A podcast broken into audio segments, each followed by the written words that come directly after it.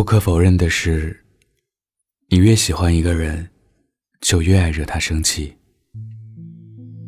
小时候，如果有一个喜欢的人，男生最擅长表达喜欢的方式，就是欺负这个心仪的小女孩。比如在对方的铅笔盒里放只毛毛虫，或者偷偷把女孩的小辫子弄乱，然后等着女孩气到不行的时候，满操场的追着你跑。女生如果有了喜欢的男孩，最擅长的就是口是心非。比如一边嘲笑你字写的太丑，一边却悄悄把两个人的作业本放在一起。或者在你上课偷看小说正入迷的时候，说一句“老师来了”，把你吓个半死。我们常常用“欢喜冤家”来形容男女之间某种与众不同的亲密方式。男女之间一产生好感，就会做出很多让对方觉得莫名其妙的事。以至于两个相互喜欢的人，在一起的日子，也是相爱相杀。有时候，惹你生气，仅仅是因为喜欢你。不知道你们有没有发现，那个最常惹你生气的人，往往都是你爱的人。而我们也都一样，最喜欢生谁的气，就能够被谁哄得最开心。我所有没出息的原谅，都是因为我爱你；而你所有没底气的道歉，也是因为，你爱我。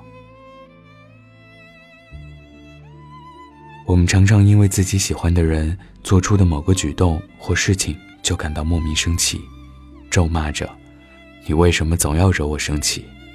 是不是想气死我？”但其实很多时候，惹你生气。都是因为喜欢你。我爷爷奶奶的心脏都不好，有一次，爷爷疼得面色苍白，浑身出汗，赶紧送到医院里抢救。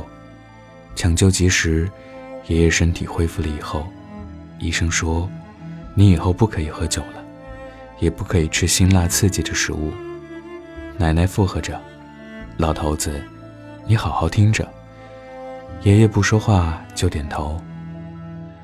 后来我们一起出去吃早饭，锅贴饺上来的时候，爷爷美滋滋地跟服务员说：“给我来几个蒜瓣儿，还有辣椒油。”奶奶生气地把筷子扔桌子上：“你是不是不想活了？医生怎么和你说的？不是叫你不要吃刺激性的东西吗？”爷爷说：“你发那么大火干嘛呀？我就吃一点。”瞅你大惊小怪的样，说罢，还给奶奶一个白眼。然后奶奶就咬牙切齿的骂爷爷：“你是不是真想气死我？”奶奶身体还好的时候，每天都会和爷爷吵架，每天最常听到的就是他在骂爷爷：“你个死老头，你是不是想要气死我？”爷爷也不理会，依旧跟个老顽童似的。每天乐此不疲地看着奶奶生气，听着奶奶骂他。等到奶奶真的离开的那一天，爷爷没有哭，只是叫我陪他去吃了一顿锅贴饺。饺子上来的时候，爷爷不说话也不动筷。我让服务员给他拿点蒜瓣和辣椒酱过来，爷爷眼眶就红了。你奶奶不在了。没人叫我死老头了，也没人管着我了。我以前总爱惹他生气，他总说我是不是想气死他。现在啊，是真的再也不能惹他生气了。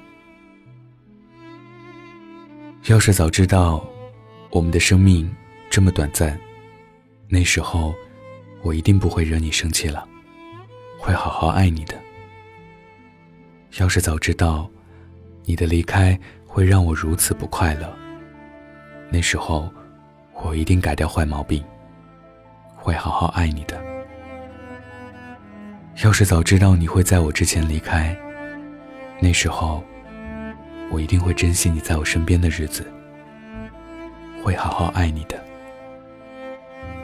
人们都说，非要等到失去了，才能学会珍惜。但其实每个人爱的方式都是不同的。有时候惹你生气，不是真的想惹你不开心，惹你生气，只是因为爱的打开方式不对。你能够气到的，都是爱你的人，因为不爱你的人，根本就不会在意。能够气到你的，也是你爱的人，因为你不爱的人，你也不会在乎。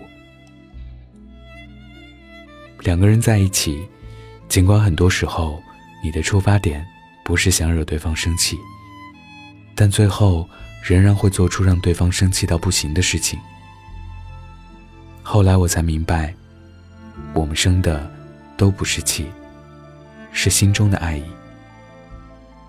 不管他捅出多大的篓子，做出什么让你气到原地爆炸的事情，你都会原谅他的，不为别的。因为你爱他，他也爱你。今天在微博上看到一段话：有些时候很爱你，但有些时候想一枪毙了你。更多的时候是在买枪的路上，看到你最爱吃的豆浆油条，我就忘记我是来买枪杀你的。很多时候，我确实很生你的气。但很多时候，一想到我爱你，我就不生气了。很多时候，我也不是想要惹你生气的，惹你生气，都是因为喜欢你啊。我是北泰，喜欢我的听众可以加我的微信，电台北泰的全拼。今天的故事来自于有故事的蒋同学，对不起。惹你生气，都是因为喜欢你。想要节目文字版和背景音乐的听众，可以关注微信公众号“男生公寓”，记得是声音的声。晚安，盖好被子哦。他和她相差有三岁，一起走过时间的轨，留下的遗憾由谁来陪？相拥的承诺变得好无味。有些话还是没能说到嘴，任由内心麻痹后捏碎。从古至今，没人做到自由的美，因果殊途，莫人归。年幼无知，相隔三岁，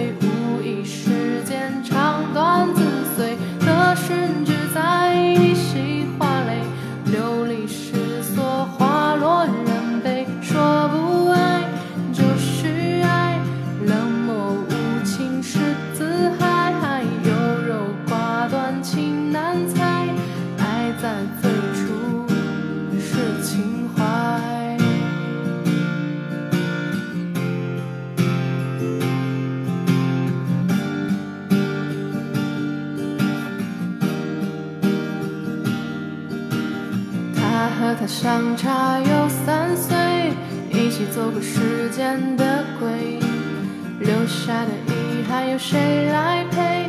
相拥的承诺变得好无味，有些话还是没能说到嘴，任由内心麻痹后捏碎。从古至今，没人做到自由的美，因果殊途，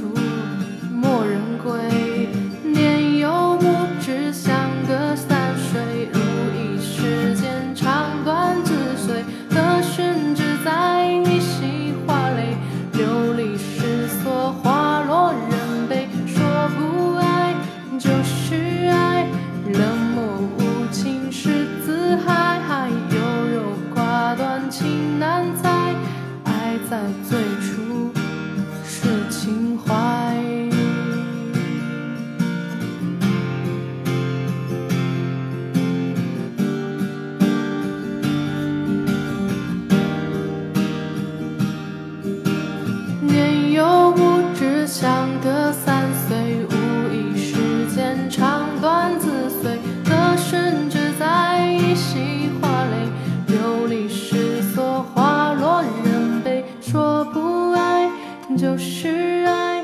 冷漠无情是自害还有肉挂断情难猜流落最初是情怀。